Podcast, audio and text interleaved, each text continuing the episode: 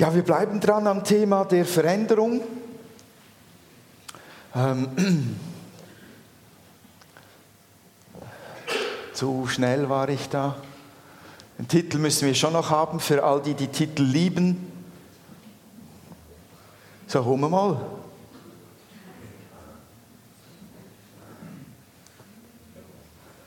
So. Veränderung, warum und wie. Vor allem auch die, für die wichtig, die da den Podcast anhören. Gehört immer noch zur Reihe, zu unserem Schwerpunkt, dass wir brennend sein wollen, um die Welt anzustecken. Denn wir haben eine geniale Botschaft und wir haben einen genialen Gott, der in uns lebt. Ich habe da äh, in der zweiten Predigt dieser Reihe, habe ich glaube gesagt, ähm, dass Gottes Ziel mit uns Veränderung ist. Es ist Gottes Wille, dass wir beständig verändert werden. In Römer Kapitel 12, Vers 2, dort steht nämlich, und stellt euch nicht dieser Welt gleich, sondern ändert euch durch Erneuerung eures Sinnes, damit ihr prüfen könnt, was Gottes Wille ist, nämlich das Gute und Wohlgefällige und Vollkommene. ähm, genau. Petrusbrief sagt, wachset aber in der Gnade und Erkenntnis unseres Herrn und Heilandes Jesus Christus. Der Thessalonische Brief sagt, das ist Gottes Wille, dass ihr geheiligt werdet und dass diese Dinge Veränderung beinhalten, habe ich damals in der zweiten Predigt betont. Gott wünscht sich Veränderung. Er wünscht sich für uns die Veränderung. Er scheint das sogar als ein echtes Programm am Laufen zu haben. Das gehört zu deinem und meinem geistlichen Leben mit Gott. Veränderung, da kommt man nicht darum herum. Das ist Teil unseres Lebens mit Jesus. Er formt uns, er will uns in seine Gegenwart hineinziehen, er spricht mit uns, er leitet uns, er sendet uns und so weiter. Ständig ist er dabei, uns zu verändern in diesen Prozessen. Und ich, ich habe mich mal so gefragt, ja, warum eigentlich? Warum ist eigentlich Veränderung so wichtig und wesentlich? Würde mich mal interessieren, was ihr so denkt. Warum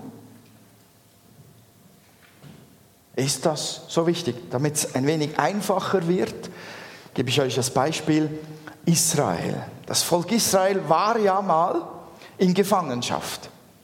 Es war einmal von Ägypten als Sklavenvolk zur Arbeit verdonnert für sie und war echt nicht frei, also in einer echten Sklavenschaft, wie man es sich kaum vorstellen kann heutzutage hier. Und Gott wollte etwas verändern. Er wollte es befreien. Warum wollte wohl Gott das Volk Israel aus Ägypten befreien? Was denkt ihr? Jetzt könnt ihr spontan was rausrufen.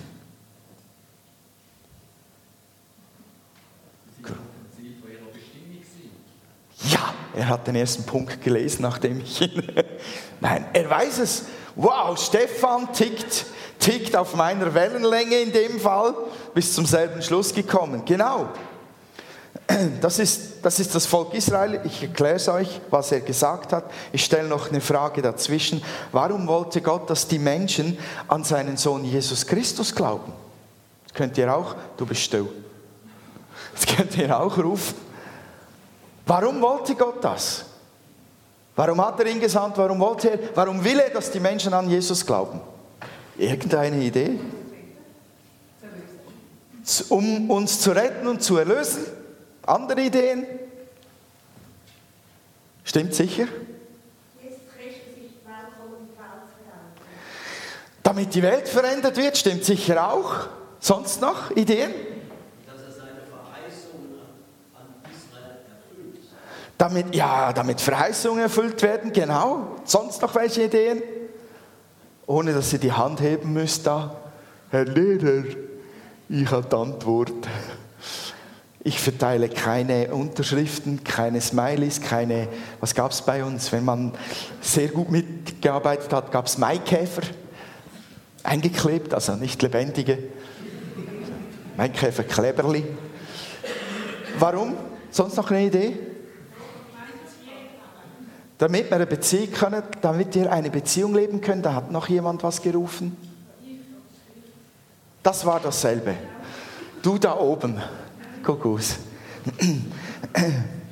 Es ist alles wahr.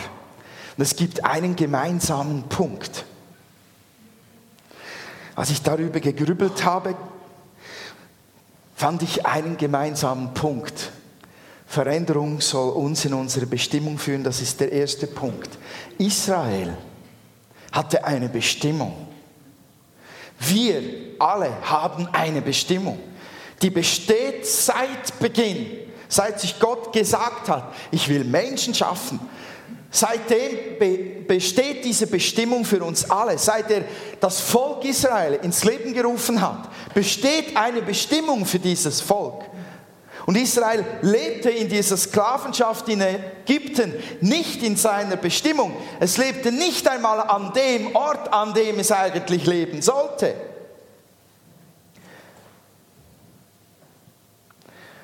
Es sollte eine Beziehung zu Gott leben können an einem Ort, wo Gott versprochen hat, ich will bei euch sein.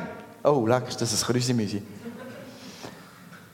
Also im dritten Buch Mose, Kapitel 20, Vers 24 können wir nachlesen, ich habe es euch zugesagt und versprochen, dass ihr das Land, das ich euch geben werde, in Besitz nehmen könnt, ein Land, in dem Milch und Honig fließen. Ich bin der Herr, euer Gott, euch habe ich unter allen Völkern zu einem besonderen Volk gemacht. Und ich werde in eurer Mitte leben und werde euer Gott sein und wir, ihr werdet mein Volk sein. 3. Mose 26, 12. Für uns alle Menschen gilt zum Beispiel das, was Jesus sagt in der Offenbarung, siehe, ich stehe an der Tür und klopfe an, wenn jemand meine Stimme hört und die Tür öffnet, zu dem werde ich hineingehen und mit ihm essen und er mit mir. Das ist natürlich ein Bild für Gemeinschaft mit Gott. Oder auch in Johannes Evangelium Kapitel 14, Vers 1 bis 3 hat der Herr gesagt, habt keine Angst, ihr vertraut auf Gott und vertraut auch auf mich. Es gibt viele Wohnungen im Haus meines Vaters und ich gehe voraus, um euch einen Platz vorzubereiten. Wenn es nicht so wäre, hätte ich es euch dann gesagt. Wenn denn alles bereit ist, werde ich kommen und euch holen, damit ihr immer bei mir seid, wo ich bin.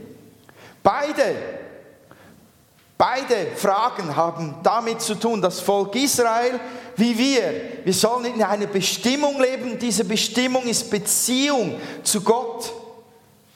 Gemeinschaft mit Gott. Unsere Bestimmung ist es, in der Liebesverbindung mit unserem Vater im Himmel zu leben. Und Gott will immer, dass wir in unsere Bestimmung kommen.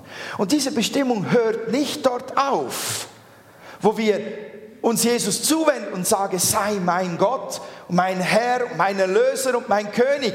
Das ist der Beginn dem Hineinwachsen, von dem Hineinwachsen in die Bestimmung. Dort beginnt es. Ohne diesen Entschluss kann ich gar nicht in der Gemeinschaft mit Gott leben. Aber dort beginnt es erst. Da geht es dann hinein in die Tiefe. Was bedeutet die Gemeinschaft mit Gott zu haben? Was heißt es? Beten. Was heißt es? Ein Leben leben mit Jesus zusammen. Das beginnt alles dort. Ihn zu verstehen, ihn kennenzulernen, in seinem Namen zu leben oder aus seiner Kraft zu wirken. All die Dinge beginnen an dem Punkt dort, beginnt die Bestimmung in uns wirksam zu werden. Wir wachsen und wachsen und wachsen da hinein. Weil aber die Menschen ohne Beziehung zu Gott in der Regel ihr Leben beginnen, müssen alle durch Veränderungen hindurchgehen. Das Ziel von Veränderung und der Sinn und auch die Motivation zur Veränderung ist immer mehr in die Bestimmung, in die wir gehört, in die wir gedacht sind, in die du gedacht bist, hineinzukommen. Deshalb ist Veränderung so etwas Gutes eigentlich auch. Ich werde immer mehr zu dem, wozu Gott mich gemacht und gedacht hat. Ich komme immer mehr in, in das Denken, in das Reden und Handeln hinein, dass meine Bestimmung ist, ich komme immer mehr in die Beziehungen auch zu anderen Menschen hinein. In der Veränderung von meinem Charakter, von meinem Herzen, von meinem Denken, komme ich immer mehr da hinein, wo ich eigentlich gedacht bin. Und das ist sehr, sehr gut. Es braucht dieses Weitergehen. Das ist nicht fertig. Es beginnt erst mit der Hinwendung zu Gott. Wisst ihr, was die Israeliten gemacht haben, nachdem sie befreit waren aus der Sklavenschaft? Wisst ihr das noch? Die zünftigen Bibelleser, die sollten es wissen. Ja, die marschierten ja los, oder? Jubel, Trubel, Heiterkeit. Man warf ihnen das Gold nach und die Perlen und dann ging's los, marschierte, marschierte, marschierte und was geschah dann? Zum Beispiel, sie kamen vor ein Meer. Ja, Gott teilte das Meer, sie wurden gejagt vom, vom ägyptischen Heer, sie sollten niedergemacht werden oder zurückgeholt werden und dann teilt Gott das Meer, sie kommen durchs Meer hindurch, trockenen Fußes, die Ägypter ertrinken, furchtbare Geschichte. Für sie, für das Volk Israel ein einziger Triumph. Und da geht es weiter und weiter. Sie sind frei. Und was geschah dann? Tja, ist schon interessant. Die waren frei, aber sie murrten, knurrten, motzten und trotzten. Reimt sich noch schön aber so lustig war es nicht. Das ist eine Murrerei hinterher. Äh, kein Fleisch. Wo sind die Fleischtöpfe Ägyptens? Äh, kein Wasser. Äh, immer dasselbe Brot. andauernd. Die waren befreit Sie kamen in ihre Bestimmung, sie kamen ihrer Bestimmung entgegen und trotzdem das Murren und Knurren ging weiter. Warum? Ja, weil sich nur das äußerliche Zeugs verändert hat. Gott hat das Problem gelöst. Sie wurden befreit aus der Sklavenschaft. Gott hat das Problem gelöst. Sie wurden nicht vernichtet vom ägyptischen Heer. Sie konnten durch das Meer durch. Waren alles äußerliche Dinge. Aber innerlich waren die gar noch nicht mitgekommen mit dem, was äußerlich mit ihnen geschehen ist. Und ich glaube, vielfach beachten wir auch in der Gemeinde Jesu nicht, wie viel Zeit, was für ein Prozess es braucht, damit jemand, der von, von Jesus gerettet wurde, der sich zugewendet hat zu Jesus, der eine Neugeburt erlebt hat, der dann aber Zeit braucht, damit das, was geschehen ist, in der geistlichen Welt, damit das auch wirklich in seinem Leben hineinkommt und das Raum gewinnt und ihn verändert und er dann dahin kommt, wo wir dann, wo schon Jahre im Glauben sind, sagen, so jetzt ist es gut, jetzt bist du ein Guter. Wir sind da sehr schnell, lange kritisch und sagen, ja, aber das ist noch nicht und das solltest du und so sollte es gehen und ah, da musst du dich schon noch schwer verändern. Und wir lassen den Leuten selten die Zeit. Auch in unseren Zeugnissen berichten wir selten von dem, was dazwischen geschieht. Von den Kämpfen und Ringen und dem Leiden und dem Weinen und dem Rufen und dem Ärger und dem Zorn und was weiß ich. Sondern wir reden oft schon, wie wenn das kaum bist du bekehrt, ist alles gut. Aber das war bei Israel nicht so. Das ist bei uns nicht so. Veränderung ist ein Prozess, ein ständiger Herausforderer und Begleiter, wenn wir mit Jesus auf dem Weg sind. Und Israel musste lernen, musste ganz neu lernen, ihr Vertrauen ganz auf Gott alleine zu setzen, ihr Herz ganz an ihn zu hängen, damit sie sagen können, du regelst das, du wirst das schon tun, damit das Murren, das Motzen und Trotzen sich verändern konnte mussten sie innerlich in dem Prozess der Veränderung bleiben. Bist du da? Bist du dabei? Bist du da auch dabei? Wir sind unglaublich bequeme, wie sagt man denn, Gewohnheitstiere. Du hast es gesagt. Wir machen keine Gewohnheit daraus. Wenn du eine machen möchtest, jedes Mal an dem Sonntag den Gottesdienst zu leiten, bist herzlich willkommen, muss aber keine Gewohnheit werden. Aber wir lieben Gewohnheiten. Das ist einfach das, wo wir sagen, ach ja, genau, ich weiß, wie es läuft. Ich muss mich nicht verunsichern lassen. Das ist mein Platz. Ist auch bei mir so, ich sitze immer da. Sitze immer da. Ich würde am liebsten da sitzen, auf der Höhe des Lautsprechers wegen des Lobpreises. Kann ich laut genug sein? Ähm, wir lieben das Bequeme.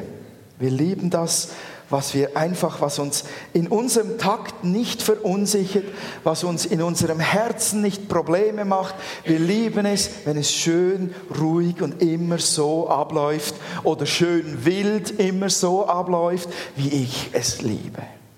Aber wisst ihr, das funktioniert einfach bei Gott anders. Veränderung ist ein ständiger Begleiter. Wenn wir in unsere Bestimmung hineinwachsen wollen, und ich nehme an, ihr sagt alle, ja, Amen, ich will Heiligung, ich will dem Herrn ähnlicher werden, ich möchte in meinen Beziehungen zu meinen Freunden, meiner Frau, meinen, ich weiß nicht was, dort will ich Veränderung, ich will dort hineinwachsen, diese Bestimmung, dann müssen wir gleichzeitig sagen, und ich sage auch Ja und Amen zur Veränderung.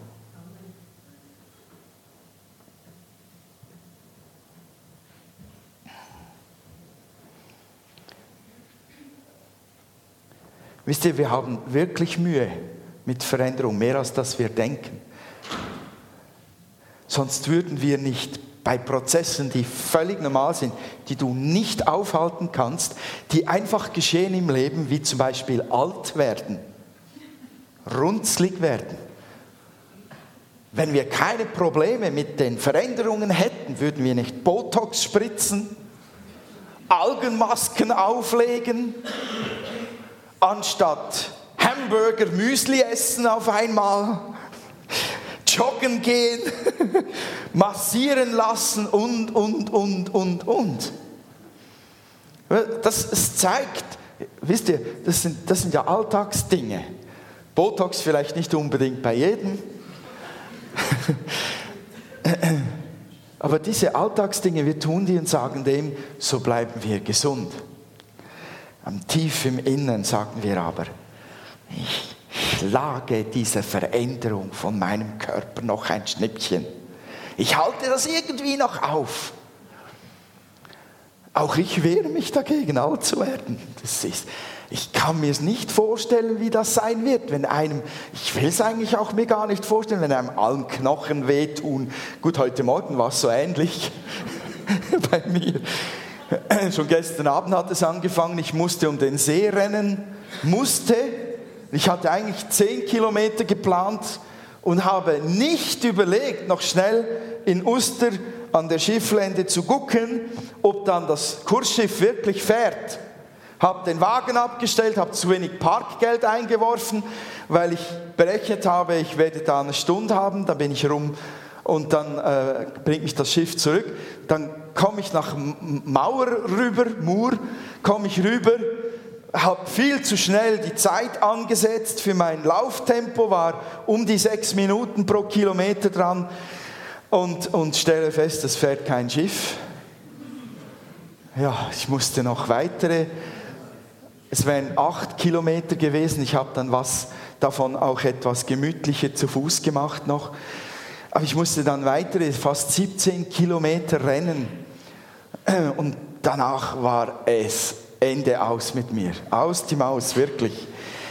Mama mia, meine Frau kann es bestätigen. Ein wimmerndes Bündel von René auf der Couch, weil ich viel zu schnell angelaufen bin, weil ich mir nicht bewusst war, wie, wie äh, ich hatte mich nicht vorbereitet auf die Distanz und im Kopf geschieht eben vieles was man äh, dann in den Beinen auch spürt oder eben nicht spürt. Mehr als dass man denkt.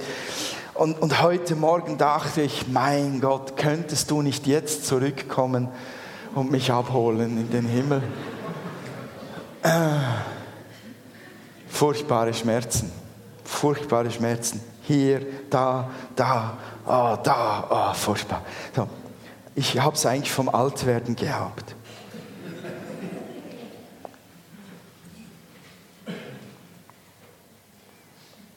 Das ist auch eine Sache, ja. Ich kann es mir nicht vorstellen, wie es sein wird. Und doch, es wird kommen. Es wird kommen. Da gibt es kein Aufhalten. Man wird alt. Und wenn wir mit solchen simplen Dingen schon so ringen und die Veränderung uns nervt, uns stört, uns ärgert und wir sie nicht haben wollen, uns dagegen wehren, sie wegschwatzen, sie wegdenken, sie wegspritzen, meine Güte, wie ist das erst, wenn es darum geht, dass der Herr mein Herz verändern will? Wie, wie, wie schwierig ist es erst dann, wenn wir in unsere Bestimmung hineinkommen wollen und sagen, also dafür, dafür folge ich dir nicht nachher, so das mit mir machst. Veränderung, die uns innerlich wachsen lässt, die uns geistlich wachsen lässt, die unsere Beziehungen stärkt und Konflikte durchstehen und lösen lässt, die Veränderung scheint uns gut und erstrebenswert, aber wenn sie unsere tiefsten Gewohnheiten antasten will, dann wehren wir uns genauso schnell gegen sie wie gegen Alterserscheinungen. Aber es gibt Hoffnung. Halleluja. Es gibt Hoffnung. Wenn du Ja sagst, kann der Herr da was tun. Halleluja. Nun, wie geschieht Veränderung? Huh. Wenn wir Sehnsucht nach Veränderung haben, dann wird sie kommen. Ganz sicher. Das ist wie ein Ja und Amen dazu.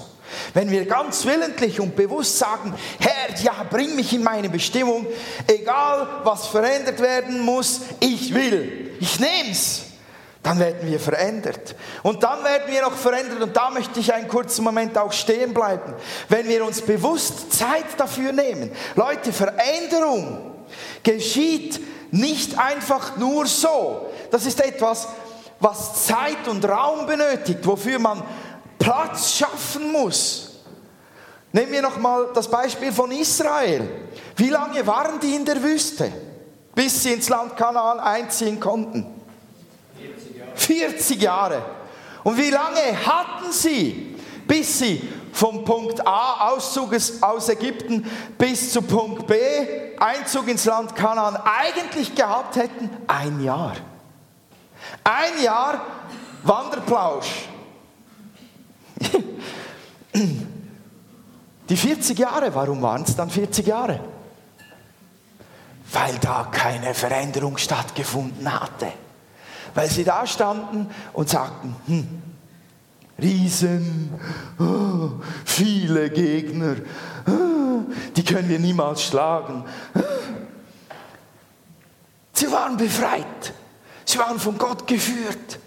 Aber da drin waren sie noch nicht nachgekommen. Da hatte die Veränderung noch nicht richtig Fuß gefasst. Und deshalb treten sie die 40 Jahre Ehrenrunde. 40 Jahre, um verändert zu werden. Die meisten starben in dieser Zeit. Leider. Die, die überlebten, hatten schon Veränderung im Herzen erlebt. Und dann ähm, zum Beispiel, wie lange war Mose am Schafe hüten, bis er zum Anführer Israels berufen wurde? Ha, ein einfaches Rätsel heute Morgen. 40 Jahre. 40 Jahre warten. Oh mein Gott. 40, ich habe das schon mal gesagt, 40 Jahre Schafe hüten. Ich, ich glaube, ich wäre durchgedreht. Moses war einer, der hatte den Punch und den Pfupf im Hintern um die Sachen selbst in die Hand zu nehmen. Das war ein geborener Anführer, der sagte, lass mich von der Kette und ich gehe, ich tue es. Man sah es daran, dass er den erschlagen hat, den einer seiner Landsleute gepeitscht hatte. Und die 40 Jahre waren nötig, um zur Ruhe zu kommen, um dem Raum zu geben, was Gott in seinem Herzen verändern wollte. Danach Danach hieß es von ihm, er war der demütigste Mann, der je über die Erde gelaufen ist. Ausgenommen Jesus natürlich. 40 Jahre. Veränderung, damit er fähig wird, das Volk zu führen. Wie lange waren es bei den Jüngern, um mal da die, die Furcht vor den nächsten 40 Jahren in deinem Leben zu nehmen? Wie lange waren die Jünger mit Jesus unterwegs? Circa dreieinhalb Jahre. Engste Gemeinschaft, ständig mit Jesus unterwegs. Die hatten Haus und Hof und Boot und Fischernetz und alles verlassen, waren ständig mit Jesus unterwegs.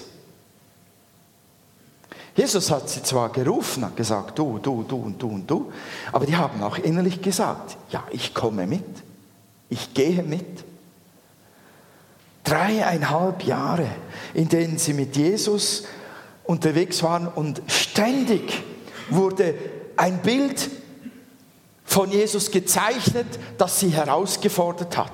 Ständig zeigte Jesus den Vater und das Herz des Vaters im Himmel. Ständig forderte Jesus sie heraus mit Dingen wie, er stillte mal den Sturm, der gerade tobte auf dem See. Er gerade mal einen Toten, der schon stank, aus dem Grab heraus. Leute, das waren Herausforderungen. Das war kein Hollywood-Film, wo man da sitzt und eine Cola in dieser Hand und da das Popcorn und sagt, cool. Das hat die aufgewühlt, das hat die herausgefordert. Das haben die noch nie gesehen. Die hätten das auch nicht gedacht, dass Gott solche Dinge tut, wie Jesus sie getan hat. Zum Beispiel am Sabbat Ähren ausreißen, also zu essen, zu marschieren, zu wandern und so weiter. Ständig wurden sie herausgefordert. Sie waren im Boot mit Jesus und äh, sie waren im Boot und Jesus kam auf dem See auf sie zu und er rief den Petrus heraus. Jetzt läuft der Petrus auf dem Wasser. Was für eine Herausforderung für mein wissenschaftliches Verständnis und so weiter. Dann aß er mit Sündern, mit Reichen, heilte alle, die zu ihm kamen, sprach mit Ausgestoßenen und lehrte etwas, das sie bis dahin noch nie gehört hatten. Ständig waren sie herausgefordert, ständig konfrontiert mit der Veränderung in ihren Herzen. Glaubst du an mich? Kann so Gott sein? Warum funktioniert das so? Ihr könnt es nachlesen, sie haben ihn das sogar gefragt. Sie wollten lernen, lehre uns beten, haben sie gesagt. Andauernd waren sie mit Jesus unterwegs und wurden verändert und das prägte sie. Sie verbrachten die Zeit mit Jesus. Ich glaube einfach, dass diese Beispiele uns auch zeigen, Veränderung geschieht, wenn wir dem Herrn Raum und Zeit geben in unserem Leben. Leute, ohne das geschieht nichts. Da geht nichts darum herum. Ich habe den ganz gescheiten Satz gehört von jemandem, der diese Marriage Week Bewegung gegründet hat in Deutschland, wo man für Ehepaare eine ganze Woche organisiert, wo sie sich um ihre Ehe kümmern können in besonderer Weise. Der hat gesagt, als er bei Ikea am Einkaufen war, stundenlang natürlich, wie es sich gehört, weil du schon gar nicht das Produkt findest, sondern durch diese Menschenmassen und Möbelmassen umherirrst. Und dann, wenn du das Ding gefunden hast, dann ist das Ausstellstück ist ja da. Aber das Material, das ist da, da, da, da, da, da. Dann rennst du nochmal durch den. Was heißt, wie konnte dieses Ding nur so viele Milliarden Umsatz machen? Ja, gut, ein anderes Thema. Ähm, der war im Ikea beim Einkaufen und sah all die Menschen, die stundenlang herumirren und sich die Wohnung oder das Haus schön einrichten. Und ihm wurde schlagartig bewusst, wie viel Zeit das sie sich nehmen, um ihre Wohnung, wo sie zu Hause sind, schön einzurichten. Aber für ihre Beziehung, für ihre Ehe nehmen sie sich nicht halb so viel Zeit, um die so schön einzurichten und zu pflegen. Und aus diesem Gedanken heraus gründete er die Marriage Week. Und wisst ihr, ich, ich vergleicht das leider auch ein wenig negativ mit unserem äh, Leben mit Gott. Wir richten uns unser Leben ein, wir machen es uns bequem, wir wollen es gut haben und so weiter. Wir wenden viel Aufwand dafür auf, damit es uns richtig gut geht in unserem Leben. Aber in unsere Bestimmung hineinfinden, wie viel Zeit investieren wir da? Wie viel Raum hat Gott, unser Herr, Total reserviert, nur für sich, mit dir alleine. Oder auch in Gemeinschaft. Nehmen wir die Zellen dazu, die Gemeinschaft mit der Familie, Ehepaar und so weiter. Wie viel Zeit geben wir dem Herrn? Wie viel Raum geben wir ihm wirklich, um uns verändern zu dürfen, um an unseren Herzen arbeiten zu können? Wie viel? Wisst ihr, dass das, dass das sogar so da steht, dass diese Zeit dringend notwendig ist, damit das geschieht? Im 2. Korinther Kapitel 3, Vers 18 steht, wir alle aber, indem wir mit unverhülltem Angesicht die Herrlichkeit des Herrn anschauen, wie in einem Spiegel, werden verwandelt in dasselbe Bild von Herrlichkeit zu Herrlichkeit, nämlich vom Geist des Herrn. Da, da musst du hineinschauen in den Spiegel. Wenn du dich schön machen willst am Morgen, die meisten auf jeden Fall, die müssen in den Spiegel gucken. Und wenn wir geistlich Veränderung wollen, wenn wir in unsere Bestimmung hineinwachsen wollen, brauchen wir auch die Zeit vor dem Spiegel, im Spiegel des Herrn, in seiner Gegenwart, unter der Wirkung seines Geistes. Sein Wort ist ein Spiegel.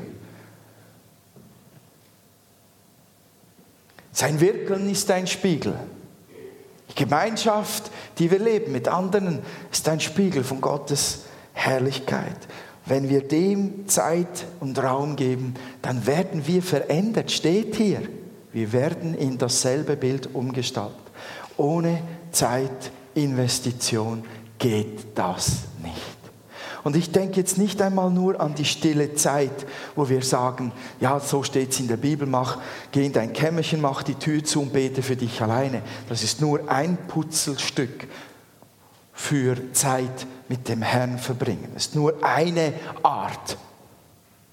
Alles eigentlich bewusst mit dem Herrn an, an Ruhe, an Austausch verbringen, ist auch Teil von stiller Zeit.